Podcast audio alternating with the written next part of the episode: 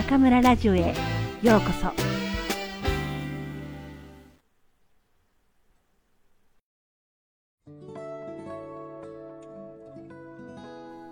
壊れた時がスタート。ラジオでもカバンでも自転車でも同じです。この世に存在するもので壊れないものはありません。もう散々使ったし新しいものを買った方が安上がりというのが世の流れかもしれません。捨てることは簡単ですし、誰も文句を言いません。それでも僕は壊れたものを修理して使う方が好きです。物は壊れるという大前提があるから、そこがスタートだと思います。処分したり、新品と交換するのではなく、絶対に直そうと決め、手をかけて修繕することで、ようやく自分のものになっていく気がするのです。人との付き合いもこれと同じです。ぶつかり合って摩擦が起き、壊れたり、ひびが入った時がスタートだと思っています。和やかにしているだけの関わりなど浅いものです。トラブルが生じ、気持ちをむき出しにして傷つけ合い、これまでの付き合いが壊れた時、初めてその人との関係が始まるのです。人の気持ちは物より壊れやすくて何回でも壊れます。その度に僕たちは分かれ道に立つことになります。いさかいから逃げ出し、この人との関係を捨ててしまおうか、それともひるむことなく正面から向き合い、懸命に丹念に関係を修繕しようとするのか、僕はいつも後者を選びます。それは物を直すのと同じく、いや、はるかにタフな試練ではあります。体裁の良い顔をかなぐり捨て、言いにくいことも恥ずかしいことも言葉にし、時には子供みたいに泣きながらその人と向き合う。これは生半可な気持ちではできません。それでも傷やほころびが丁寧に直された時、きっと関係は一段と深く豊かなものになっているはずです。穏やかで満ち足りた気分が味わえるはずです。豊かさとは目に見えるものではなく、そこに隠された物語だと思います。例えば、10年も修理を繰り返して履いている靴は、僕にとってただの靴ではありません。最初にかかとがすり減った旅の思い出、数年後につま先の縫い目がほころびた時の出来事、その度、丁寧に縫い直してくれた職人さんの心、そんなあれやこれやが詰まった宝物です。誰にも話はしないけれど、自分だけの物語が宿れば、どんなに高価な新品よりも価値があるのではないでしょうか。人との関わりも、あんなこともあったけれど、自分たちは乗り越えてきたな、と思い出せる出来事があればあるほど豊かになります。恋人時代から一度も喧嘩をせず連れ添っている夫婦がいたら、なんだか寂しいし、不思議な気がするのは僕だけでしょうか。物は経年劣化ですり減ることもありますが、人との付き合いの場合、慣れ合いになって摩擦が起きないことの方が危険です。壊れることが大前提だと思えば、真正面から相手にぶつかっていくこともできます。大勢ではなくても、そんな相手が何人かいれば、豊かな人生となるはずです。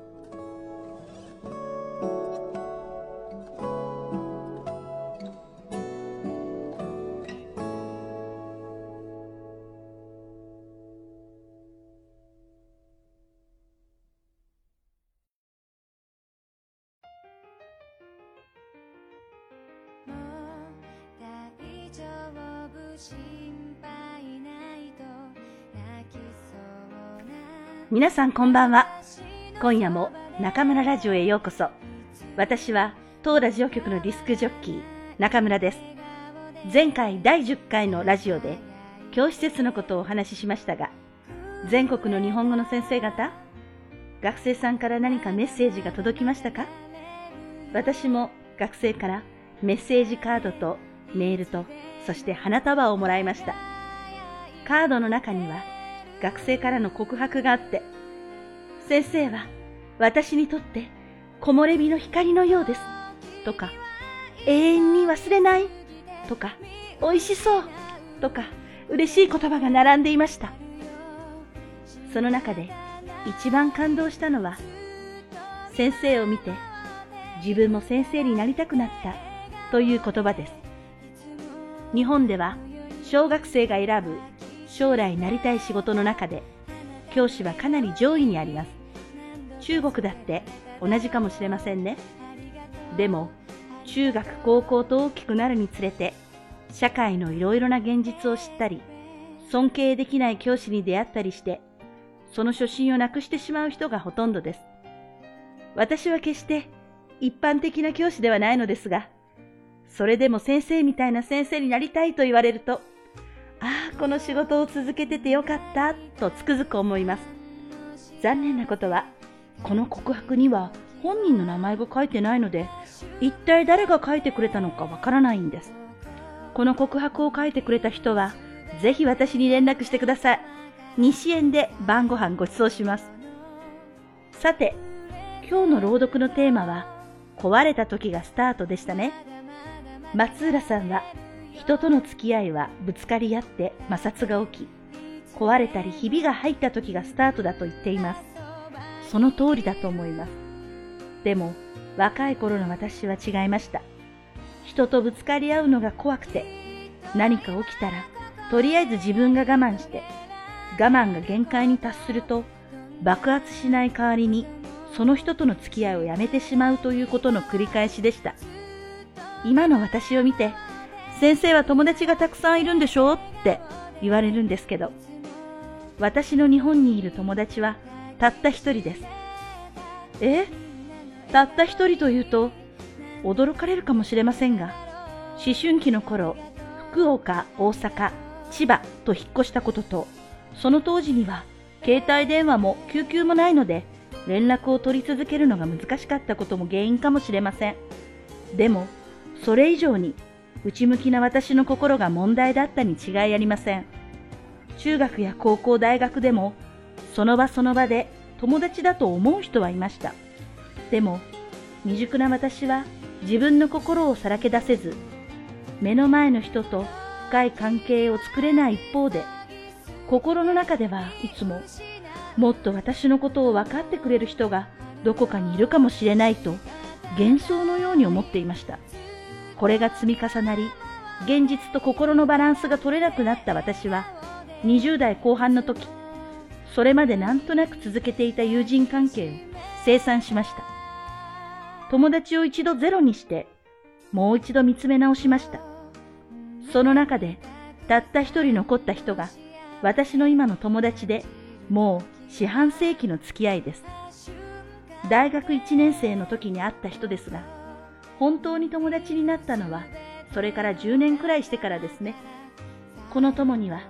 隠すことは何もなく、家族以上に私のことをよく知っていると思います。お互い今では遠く離れたところに暮らし、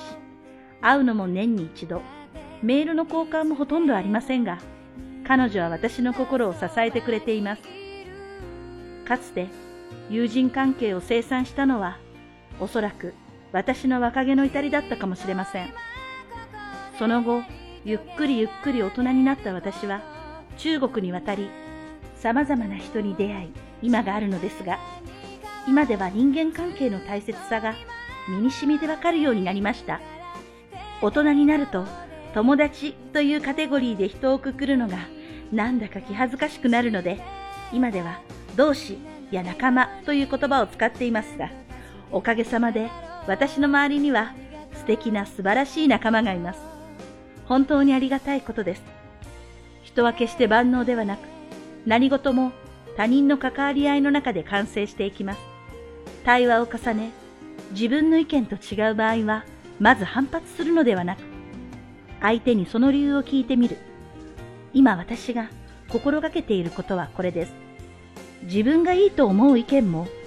仲間の意見と出会うことで思わぬ相乗効果を生むかもしれません。若い皆さんが今人間関係に悩むのは当然のことです。まだ自分の意見すらよくわからない年頃なんですから。40代半ばになった私が言えることは焦らずに大きくなりなさいということ。大きな変化はすぐにはできないけれども、小さな変化は日々起こり得ます。このラジオを聴いている現在お悩み中の皆さん、よかったら私のウェイボーで悩みを相談してみませんか？心が少しだけ軽くなりますよ。それに日本語でゆっくり書いているうちに頭の中が整理されて新しい考えが出てくるかもしれませんよ。武漢は明日最高気温が29度。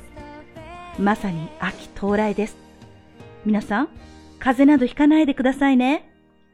それでは、また次回、ここでお会いしましょう。おやすみなさい。